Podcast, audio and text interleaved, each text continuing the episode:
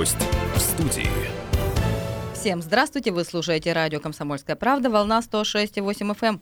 Меня зовут Ольга Ведерникова, и со мной в студии находится мой коллега Иван Алексюк. Добрый вечер. 4 октября в России отмечается День гражданской обороны. Это профессиональный праздник служб спасения, который первыми приходит на помощь людям в различных чрезвычайных ситуациях. Гостем сегодня нашей студии становится заместитель начальника Главного управления МЧС России по Алтайскому краю Николай Егоров. Здравствуйте, Николай. Здравствуйте. Давайте все-таки сначала поясним нашим радиослушателям, потому что я думаю, думаю, что не все понимают, что за люди работают в гражданской обороне. Вообще для да, чего? От, Чем от кого они... обороняемся? Да, от кого обороняемся и вообще кто, кто, много ли вас, чем вы занимаетесь и так далее. Гражданская оборона – это задача общая то есть всего населения, а также руководящего состава и Алтайского края, правительства Российской Федерации. Это единая система, которая направлена на защиту населения, а также сохранение материальных культурных ценностей, проведение эвакуационных мероприятий при возникновении военных конфликтов. То есть это связано только с военными конфликтами или как? Или вот, например, случается какое-то ЧП, какое-то происшествие, вот тогда мы вспомним про гражданскую оборону, правильно? Нет, не, не совсем так. Гражданская оборона это именно касается вот военных конфликтов, но тем не менее силы гражданской обороны они могут использоваться как в мирное, так и в военное время. Это значит получается, а вдруг завтра война, да? Ну Но да, для... мы должны быть готовы ко всему. Ну подождите, для этого вот с одной стороны кажется, а со стороны обывателя. Я, может быть, конечно, задаю глупые вопросы, ну уж не обессудьте. Есть же у нас военные, да, когда война, все понимают военных, и людей мобилизуют, кого-то там на передовую и так далее. Гражданская оборона что делает в этот момент? Гражданская оборона защищает население в этот момент, то есть проводятся мероприятия по защите населения от различных факторов опасности. То например, есть, каких? Например, к примеру, применение оружия массового поражения, да, где надо населению э, выдать э, средства индивидуальной защиты, это противогазы, там различные детские, взрослые и так далее, чтобы защитить органы а дыхания. вот расскажите, если, например, пустили газ, где, где эти противогазы получать? Э, существуют пункты выдачи. Как, как успеть это сделать? Да. Ну, дело в том, что одномоментно же не получается так, то есть пред, э, предвестниками событий являются какие-то определенные да, факторы, э, примеры нарастания угрозы против Российской Федерации, да, где у нас заранее уже мы обозначаем пункты выдачи средств индивидуальной защиты, туда э, заранее завозятся уже э, противогазы, там, средства защиты различные, да, там, пакеты обеззараживающие, и в случае угрозы, которые существуют реально, то есть, возможно, будет противником применен средство э, массового поражения, населению заранее выдается, естественно, все эти э, средства. А у нас уже все запасено? Да. На всех? На всех. Вот сколько вот у, у нас, э, как говорится, запасы складываются из того, что, ну, это, в принципе, в федеральных законах все написано у нас, где и как все находится. Ну, не все читают законы федеральные. Да, естественно. Находится это закон, ну, прочитать это можно в общем доступе находится, как и на сайте главного управления, так и на сайтах муниципальных образований информация размещается. Э, конечно, все это подготовка, э, то есть закупка, освежение, средств защиты, она происходит заранее в мирное время. А вот если, например, бомбежка, у нас есть бомбоубежище? Ну, бомбоубежище это понятие Великой Отечественной войны. То есть у нас... То значит... есть, нет, э, сейчас существуют защитные сооружения гражданской обороны. То есть они разные, различаются по классам, назначению и всего остальному. Конечно, есть, они имеются, и э, укрытие населения в зонах опасных, именно в опасных зонах, где у нас может быть применены какие-то, да, там, нанесение авиационных ударов, там, ракетных ударов и так далее. В этих районах предусматриваются защитные сооружения. А как они выглядят? Это да. какие-то дома специальные или что? Нет, это может быть и в домах, то есть они укрытия есть гражданской обороны. То есть э, подвальный фонд приспосабливается к укрытию населения. Я однажды в детстве, знаете, мы там лазили возле какого-то заброшенного завода, и там, значит, был э, дверь какая-то, и огромный такой туннель, стены бетоном выложены, то есть, ну, прям и потолок, и крыша, то есть такой прям уходящий куда-то невероятно в темноту. Мы туда прошли, наверное, метров 50, а дальше уже все сжалось, мы дали деру обратно, потому что... Ну, это могло быть, скорее всего, заброшенное защитное сооружение. Ну, это было что-то такое. Да, похоже. Но дело в том, что они содержатся э, в более нормальном состоянии. Там дело в том, что и проведенный свет, и вода. Угу. А вот есть, например, у нас есть такие вот сооружения? Конечно, есть. Они а, есть везде. Сколько человек может э, там укрыться? Ну, они, говорю, разного назначения есть. Э, минимальная у нас идет от 50 человек и выше. А, а вот расскажите про какой-нибудь, который выглядит прям как бункер, вот как в кино. Вот они, в принципе, все так выглядят. А разные назначения тогда чего? Это... Разные назначения. Есть противорадиационные укрытия и есть э, защитные сооружения гражданской обороны. Но ну, противорадиационные укрытия, они в основном предназначены для того, чтобы э, укрыть население и э, для защиты, если будет применено ядерное оружие. То есть у нас Ну, есть... это, наверное, такое, если это а, а, от радиационного излучения, то есть, наверное, там какие-то даже Да, стены ослабление. толстые, да, там Нет, там, или что? ну, свои конструкции, скажем так, да, есть. Э, Там в основном на- назначение ослабления проникающей радиации. Вот интересно, во всех вот этих, э, наверняка же читали, там вот 20-33 метро, там, значит, э, катастрофа невероятных масштабов, и люди ушли жить в метро. Что, глубоко, все там крепко-накрепко. И, в общем, там они выживали. А, Вот у нас, допустим, предположить, что сбросили какую-нибудь атомную бомбу, все ушли вот в эти убежища, сколько там можно прожить? Но они планируются вообще все защитные сооружения автомо- автономно а, находиться там, значит, до э, трех суток. Мгм. Скажите, это какие-то секретные объекты, вот эти все сооружения, или- нет? Нет, не все секретные. Ну, то есть, получается, если вдруг случается такое ЧП. Вот я, например, даже работая в журналистике, мы вроде как бы тут достаточно много знаем в информационной повестке, я не знаю, где находится. Как вообще люди должны узнать и куда-то там бежать за помощью? Вот по этому поводу у нас завтра, 2 числа, а, будет проходить э, комплексная тренировка системы оповещения гражданской обороны с запуском электросирен и доведения информации. То есть три раза, когда звучит сирена очень громко, это называется сигнал внимания всем.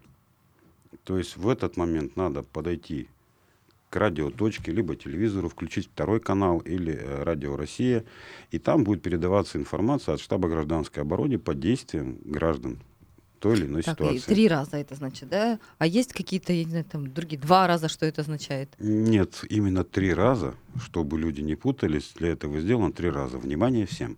А вот расскажите, вот если вот мы сейчас в центре, и тут, значит, э, допустим, что-то там случилось, э, где у нас здесь есть примерно, ну хотя бы там примерный адрес, скажите, вот эти вот локации убежища?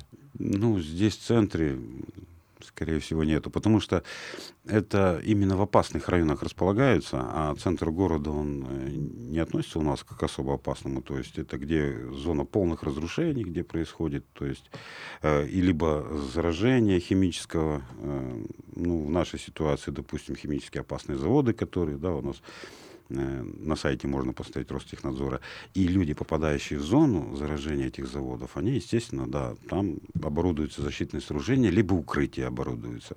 И также этим людям в первую очередь выдаются средства защиты. Вот, вот интересно, а, значит, есть даже целая концепция выживальщиков в наше время, такая тема там на форумах обсуждается, что куда идти, там на случай, там, если там централизованная власть вдруг как-то исчезнет, там начнется анархия, погром, вот это вот вандализм. И многие говорят, надо сразу же уезжать из города. Вот представьте, что у нас тут что-то случилось, и вы не должны спасать людей, то есть, ну, вы должны спасти себя и свою жизнь, и, и с- э, своих близких. Вот э, что бы вы сделали? Допустим, нет никакого объявления, там идите в убежище, вот просто что-то очень непонятное происходит, например, ну все, тут скоро там поставок еды не будет, там голод начнется. Не, ну, так представить, конечно, это сложно, только в фантастических фильмах. Я не знаю, так- такого, в принципе, такие сценарии не рассматриваются. Дело в том, что да, если случается, допустим, ну, непонятные вещи, там, непонятная какая-то угроза несуществующая, которой раньше не было, допустим, возникла вновь, да, но в этой ситуации, в сферу своей деятельности я, естественно, буду заниматься тем, что организовывать э, спасение, эвакуацию людей. Основной способ защиты у нас получается, да, в соответствии э, с 28-м федеральным законом, это о гражданской обороне, основной способ защиты – это эвакуация. Мгм. То есть, получается, у нас, вот если такое случается, весь город куда будут эвакуировать? За город какой-то, я не знаю, или там на границу с Казахстаном или с Монголией? Куда вы Мгм. нас всех повезете? За город. За город. То есть не так далеко, в принципе, это. Пешком можно дойти? Ну, там же будут формироваться и пешие колонны, и автомобильным транспортом, и ЖД-транспортом. Ну да, интересно, как это все Там же, происходит, э, да. не, допустим, один какой-то сельский район, да, скажем так, он все население Алтайс- э, города Барнаула принять не может. Соответственно, есть несколько. И распределение идет, что в один район столько-то человек, в другой столько-то человек и так далее. И они эвакуируются. То есть, по сути, по деревням. Как бы, да, да, получается? да. А вот, э, значит, многие советуют, из этих выживальщиков советуют держать дома так называемый вот э, мешочек, э, который нужен, должен быть готовый заряженный рюкзачок с документами, вещами, там что-то еще такое. Вот если бы вы такой собирали, что бы вы туда положили? Ну, как, естественно, документы положить туда, э, необходимые вещи на первое время. То есть он не должен превышать 50 килограмм. Вот по нормам эвакуации. 50 На человека на на человека, семью? да, на это человека. можно прям месяц быта На человека, да, не более 50 килограмм, потому что, ну, э, люди, э, когда готовятся, это надо же, неизвестно, сколько продлится, теплые вещи надо обязательно с собой взять, правильно? Вот, то есть надо э, взять какие-то на первое время продукты питания обязательно, да, допустим, ну, ну, естественно, предусматривается, да, обеспечение питанием какое-то, но оно может возникнуть не сразу, вот, ну, ребенок захотел тут же кушать, да, а организация питания будет через час, через два. Поэтому, чтобы покормить ребенка, там, да, запас воды какой-то небольшой взять с собой. Поэтому 50 килограмм на человека. Это из расчета того, что человек это не должен нести на себе. Под это выделяется транспорт, куда складываются вещи эти все. Гражданской обороной тоже, да, Да, получается? это гражданская оборона. Давайте сейчас прервемся на небольшую рекламу и продолжим наш разговор через две минуты. Не переключайтесь. Гость в студии.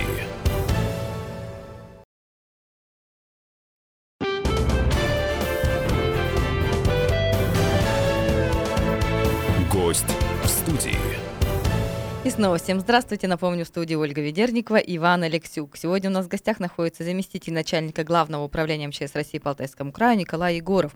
Собрались мы здесь с прекрасным поводом. Это 4 октября. В России отмечается День гражданской обороны. То есть это люди, которые помогают выжить нам в ситуациях, когда возникают какие-то, я не знаю, радио, ради- радиационные, да, там, загрязнения или взрывы там, и так далее. Вот куда бежать, как раз будет рассказывать нам гражданская оборона. Николай, как отличить э, учебную тревогу от настоящей? Ну, э, как я уже говорил, что вот сигнал внимания всем, внимание всем, а там будет доведено, к примеру, для вас. То есть э, существует какая-то угроза, надо необходимо там да, выключить свет, покинуть дома, взять с собой необходимые документы, там перечень всего этого будет. Это реальная угроза. А если будет, говорит штаб гражданской обороны, проходит техническая проверка системы оповещения, Тогда это, Соответственно, да. соответственно, все То есть понятно. реагировать на этот сигнал обязательно. А у нас, кстати, и прям по всему, по всему городу вот эти оповещатели есть или как? Сирены есть везде. То есть даже вот, я не знаю, там в районах, которые там, Лебяшка, там и так далее, вот сельских районах, кто, ну, которые при пригороде, но все-таки частный сектор, там Да. тоже все это оборудовано, да, все да? везде да, оборудовано. Все понятно. А вообще, теоретически, что у нас здесь, в Барнауле, возможно, э, что может случиться? Вот я не знаю, у нас же как бы раньше был там химволокно работало, возможно, там, я так предполагаю, да, какие-то могли быть там взрывы там или еще что-то может быть. Но сейчас очень многие предприятия закрылись. Вообще, какие у нас есть угрозы? Ну, угроза существует всегда. У нас, э, в принципе, предприятия работают, они и пожароопасные предприятия, да, и пожарозрывоопасные, которые есть. Но на этих предприятиях существуют локальные системы оповещения, э, которые оповещают э, граждан, которые находятся вблизи этих, в случае возникновения аварии, оповещают граждан, чтобы они вышли из опасной зоны. Там, естественно, с громкоговорителями все вот это происходит.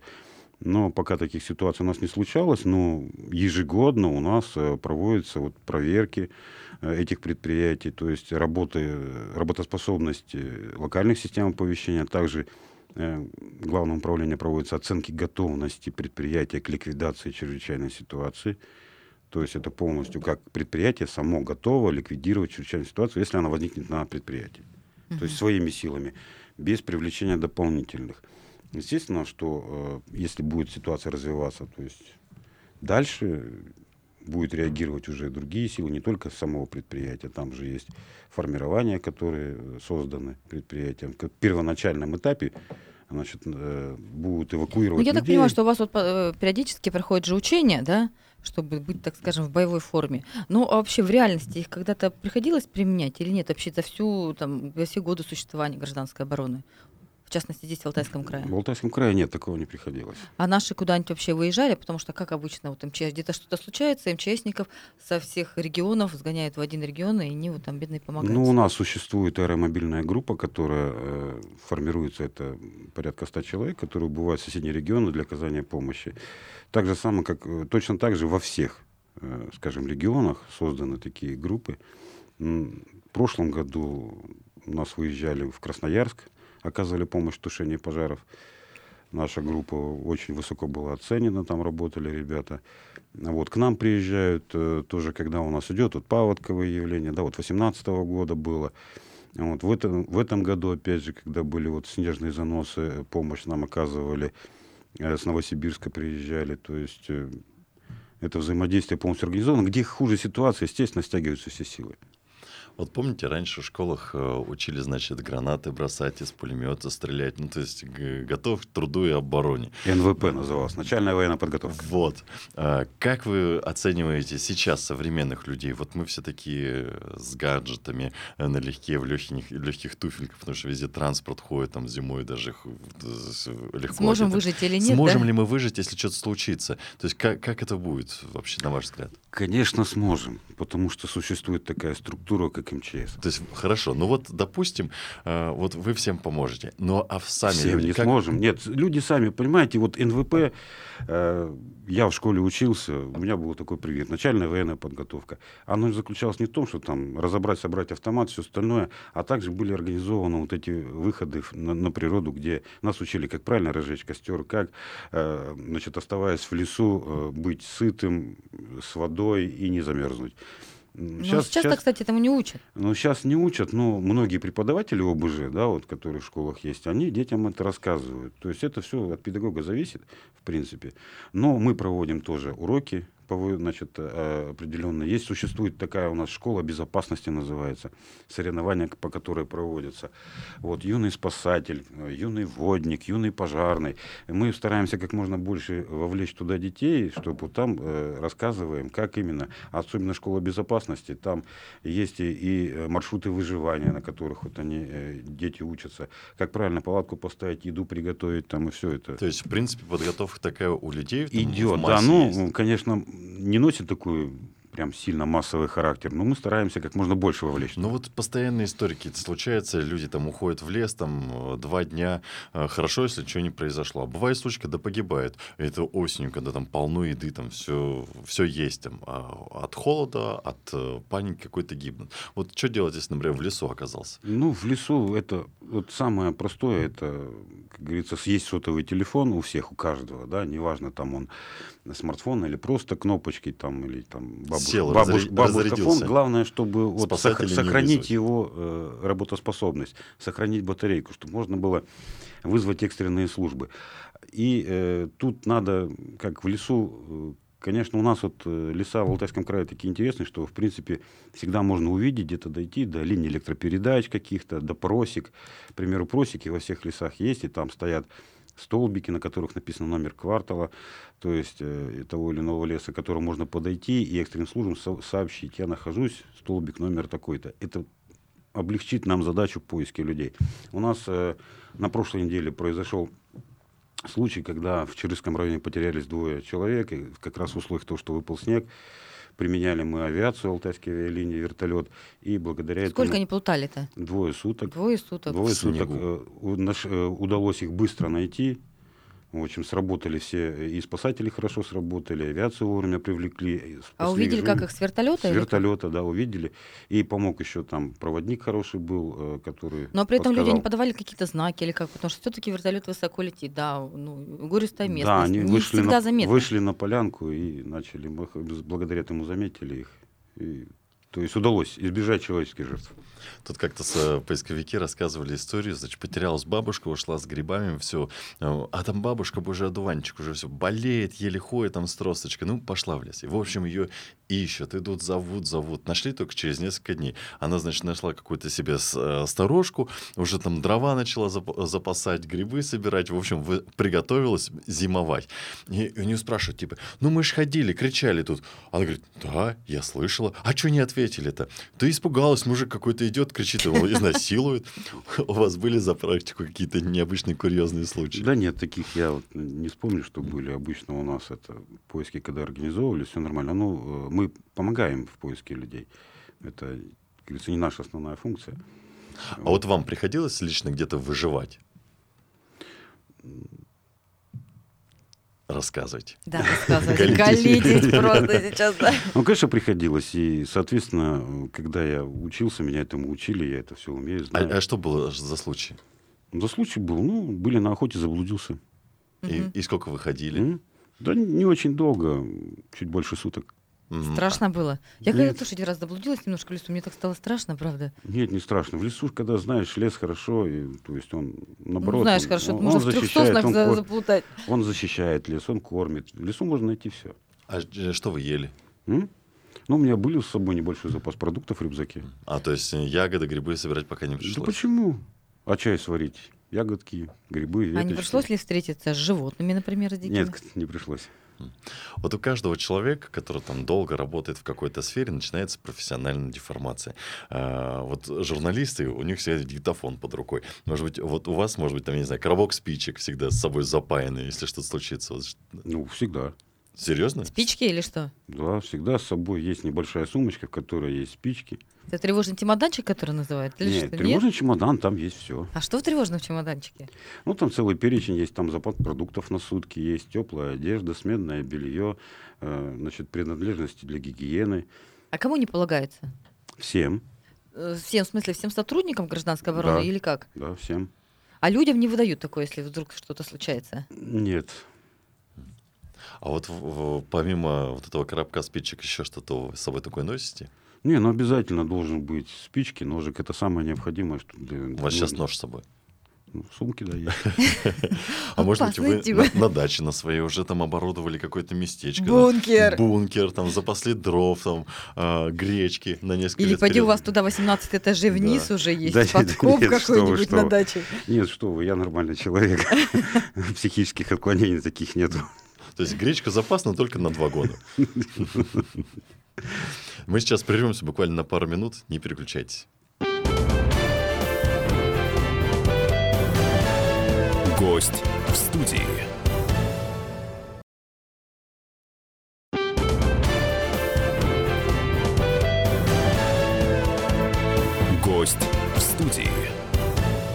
Всем здравствуйте, вы настроились на волну 106,8 FM. Меня зовут Ольга Ведерникова и со мной в студии Иван Алексюк.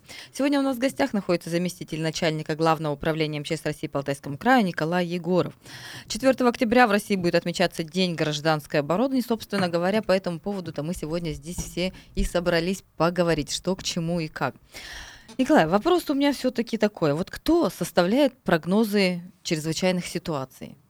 Потому что вот э, там каждую неделю, или, по-моему, даже каждый день на Сводка сайте МЧС да, выходит есть. сводка. Мгм. И вот меня всегда интересует, ну что ж там за умные люди-то сидят? Если они как-то измеряют, есть какие-то приборы там и, и так далее. Как это вообще делается? Или это делается, как астрологи делают свои, прости господи, гороскопы? Нет, что у нас существует, э, то есть э, Центр управления кризисных ситуаций, где на смену заступает специалист по мониторингу обстановки, и также существует отдел, который занимается именно прогнозированием чрезвычайных ситуаций. Прогнозы чрезвычайных ситуаций, они основываются на э, прогнозах погоды, которые предоставляет нам Центр по гидрометеорологии и мониторингу окружающей среды в Алтайском крае. Исходя из этого прогнозируются возможные чрезвычайные ситуации и э, рассчитывается их вероятность. То есть наступление момента... Есть какие-то формулы или как? Конечно. И прям по ним реально, да, Да, считается все это? Да, да. Потому что э, прогнозы, они же у нас краткосрочные, долгосрочные, ну, раз- различной срочности бывают. На, э, допустим, перед э, наступлением паводка, э, значит, в Алтайском крае формируется межведомственная рабочая группа которую входит туда и Институт водных экологических проблем, и Министерство природных ресурсов и экологии Алтайского края, то есть и э, отдел Верхнеобского бассейнового управления, то есть э, все необходимые специалисты, в том числе и специалисты МЧС, которые готовят тоже вот прогноз развития именно паводка, который будет в течение трех дней с наступлением там неделю, ну, различной заблаговременности. И э, принципе у нас оправдываемость получается где-то вот уже на протяжении трех или четырех лет, трех лет э, работает вот эта межведомственная рабочая группа порядка 90%. Понятно. А вот смотрите, нам сейчас всем приходят смс от МЧС, что там, внимание, штормовое предупреждение там и так далее. Как вы считаете, вот сейчас в современном мире шторм- штормов стало больше, или это все-таки у нас так хорошо работает, э, как бы, ну, Служба предупреждения. служба да, предупреждения?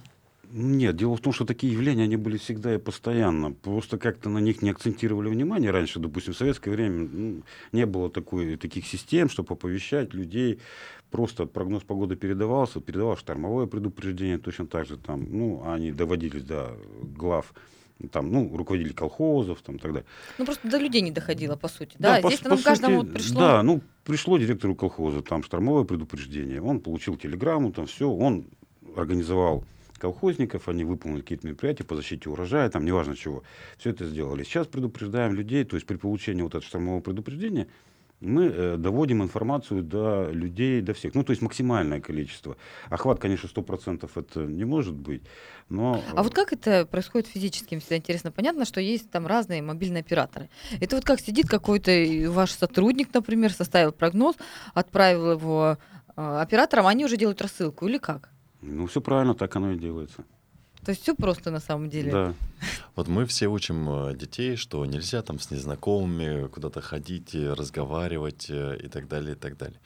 Э, Есть правила поведения. Вот вы как э, специалист по гражданской обороне, вот чему бы вы научили своих детей? Ну, в принципе, естественно, мирной жизни. И точно так же бы говорил, что не надо встречаться с незнакомыми людьми, э, разговаривать с ними, э, брать от них какие-то предметы, э, тем более с ними куда-то идти. Все остальное, именно что касается гражданской обороны, ну, это элементарные навыки выживания, которые преподают на уроках УБЖ, может быть, чуть-чуть по расширении. Ну, а так все точно так же, как обычные люди. А вот навыки выживания все-таки основные это какие? Самое главное это не паниковать в любой ситуации. То есть набраться терпения, может быть, глубоко вдохнуть и выдохнуть, оценить трезво, грамотно ситуацию и принять какое-то для себя решение. То есть либо я куда-то двигаюсь, либо я остаюсь на месте, оборудую себе какой-то тут ночлег, там, развожу костер, чтобы согреться или вышить одежду. То есть вот такие вещи, это элементарные самые. Самое главное, это не паниковать в любой ситуации. А Вот э, вы говорите, шить одежду. Вы рассказывали, что приходилось как-то бродить по лесу. А вот как вы, из чего бы вы сделали эту одежду, если бы вот, например, в лесу оказались? Ну, может, вы- я неправильно сказал, сушить. А, сушить, сшить. Шить одежду, да, в принципе, в лесу это проблематично. Ну, может, я не знаю, из лопухов там какой-то сделать. Не, ну можно, конечно, соорудить какую-то небольшую из веток, из лапников, для того, чтобы как-то, если совсем отсутствует одежда, чтобы как-то себя укрыть, да, чтобы не наступило там охла- Переохлаждение, переохлаждение, да, можно из подручных средств это все делать. Вот вы говорите, не паниковать. Но бывает это сделать очень сложно. А у вас у самого были случаи, когда вот паника, она прям подступила? Нет, не было. То есть всегда вот холодный ум, знаете, что делать. Ну, может быть, у меня не было столько много ситуаций экстремальных таких, чтобы надо А было какая самая паниковать. экстремальная была? Я не знаю, самое экстремальное назвать не могу. Такой, наверное, не было. Ну, это обычная работа. Ну, и- или около того, ну, вот такая вот. Не могу Ну, даже это вот, наверное, такое. когда терялся, мне кажется, это для человека, вот если говорить в плане личном, наверное, самое экстремальное. Потому что, да, непонятно, надо же как-то выйти и так далее из, этой, из леса, да. Вот. А вы несколько раз сказали, там, средства защиты, средства защиты. Вот для меня это понятие, это вот противогаз. Что еще есть? И вообще сейчас ли используются вот противогазы в том классическом виде, в котором мы их там знаем? Или есть какие-то современные уже? Не, ну, понятно, что промышленность у нас не стоит на месте, есть разные уже там и различные маски, то есть и противогаз уже усовершенствуют, и все остальное. Но обычный противогаз, который используется, гражданский противогаз, ГП-7 называется. Вот, он, в принципе, защищает органы дыхания. Это основная задача вот, для э, населения, потому что м, в зонах, где будут применяться другие, как говорится, э, боевые вещества э, и так далее, люди, как правило, не находятся. Там у нас э, наша доблестная армия защищает наши рубежи. А вот в наших магазинах, вот что бы вы посоветовали, что есть э, в доступе, да, там в открытом, а что мы можем каждый подойти, купить, какие средства защиты? Респираторы. Они продаются в доступе, пожалуйста, можно купить. Также продаются и противогазы тоже можно купить. Но дело в том, что, видите, у противогаза срок годности. Человек не сможет постоянно его обновлять. То есть, ну, А это неинтересно. Респиратора? У респиратора тоже не, не очень большой, потому что э, когда существует реальная угроза, да, тогда да. Ну а когда угроза, реальной угрозы нету, поэтому, может быть, и ни Ладно, к чему. смотрите, случилось ЧС. Куда? У меня нет своего противогаза, нет своего респита- респиратора. Что мне вообще делать в такой ситуации? Ну, чрезвычайная ситуация, где нужен противогаз, это должно произойти авария на химически опасном заводе. Ну, у нас пока нету такого Вот завода, нам да? ещё в школе говорили, там, в зависимости от газов, там газ может либо, наоборот, вверх идти, либо по низу стелиться. А, вот у нас есть в- в- вот такие варианты, что у нас что-то будет, там, там, Ну. а- утечка азота какого-нибудь. Ну, азот это не страшно, потому что мы практически дышим. Поэтому, а вот хлор и аммиак, которые используются в промышленности, да, в том же холодильных установках и так далее, у нас обеззараживание хлор идет, а для охлаждения аммиак идет. Аммиак поднимается вверх, хлор оседает вниз. А вот от аммиака что будет, если... Аммиак летучий Хорошо. очень, и у нас таких объемах, чтобы потравить людей, у нас такого нет. А вот хлор, у нас объемы хлора, хлора очень большие, воду хлорируют, надо например. подняться наверх. Существуют рекомендации. То есть э, при запахе хлора, если он значит, мешает дыханию, необходимо подняться наверх, а лучше, если в квартире, то зайти в ванну, включить душ и находиться там, и на лицо наложить мокрую повязку. А почему? Он с водой получается. Он расплавляется водой и не так сильно воздействует на организм. А чем пахнет хлор? Ну, запах хлора, вы говорите, почувствовать, как это? Ну, вот Ну, я думаю, что вот в больницах, наверное, все да, были. ну когда хлоркой обрабатывают. И конечно, обрабатывают, там пол моют и так добавляют далее. хлорку, вот пахнет. Ну вот, это, этот видимо, и есть, да? ярко выраженный запах, который разрождает слизистую оболочку. Ну, то есть, Его если ни с чем не сильно, сильно перепутать. пахнешь, пахнет чистящими средствами, Да, его ни с чем не перепутать. А вот, э, я не знаю, проводит ли у нас гражданская оборона какие-то курсы для вот, обычных людей по там, выживаемости, по правильному ну, там, надеванию там, и так далее, средств защиты и так далее? Ну, нет, таких курсов э, нету. Есть учебно-консультационные пункты. Э, Они, как правило, располагаются это в управляющих компаниях, э, где человек там обращаясь в управляющую компанию, там ждет своей очереди, он может ознакомиться с правилами поведения, то есть это плакаты, на которых э, расписано действие в той или иной ситуации, при пожаре, при чрезвычайной ситуации, что необходимо, при наводнениях там, и так далее. Значит, и также у нас сейчас интернет-ресурсы очень большие. У нас в Алтайском крае создано сайт, э, на который можно зайти, учебно-методический центр гражданской обороны Алтайского края, то зайти, там есть информация, именно обучающие программы, игры для детей, для взрослых, которые помогут сориентироваться в случае возникновения чрезвычайной ситуации. Ну, то есть через игру даже можно, Да, получается, как-то. А вы думаете, это эффективно, нет? Ну, на данный момент я думаю, что да, потому что э, пока это еще интересно, люди заходят, у нас периодически мы смотрим, сколько там э, граждан побывало на этом сайте, что посмотрели, что сделали, и в зависимости от этого корректируем направленность свою, что интереснее было так далее. Очень много народу, э, людей посещает эти сайты, и, в принципе, они получают первоначальные навыки. У нас остается всего лишь минута. Вопрос такой, как вы в этом году будете праздновать День гражданской обороны? Мы понимаем же, что э, ситуация такая, что массовые мероприятия не разрешены и так далее, но все же. Но у нас будет проходить всероссийская тренировка по гражданской обороне. Это Онлайн? Нет, не онлайн, она будет реальная у нас. Ну, естественно, будут привлекаться э, люди по минимуму в связи с эпидемиологической обстановкой. Ну, а каких-то торжественных мероприятий с, э, со сбором, они запрещены, поэтому проводить не будем. Ветеранов будем поздравлять, естественно. Это э, малым количеством людей. Поздравим ветеранов, а также обращения на, а, на сайте, на средствах массовой информации. Мы вас поздравляем с праздников, и мы всех, кто вообще имеет какое-либо отношение к гражданской обороне и МЧС. На этом на сегодня все. Всем до свидания и хорошего вечера.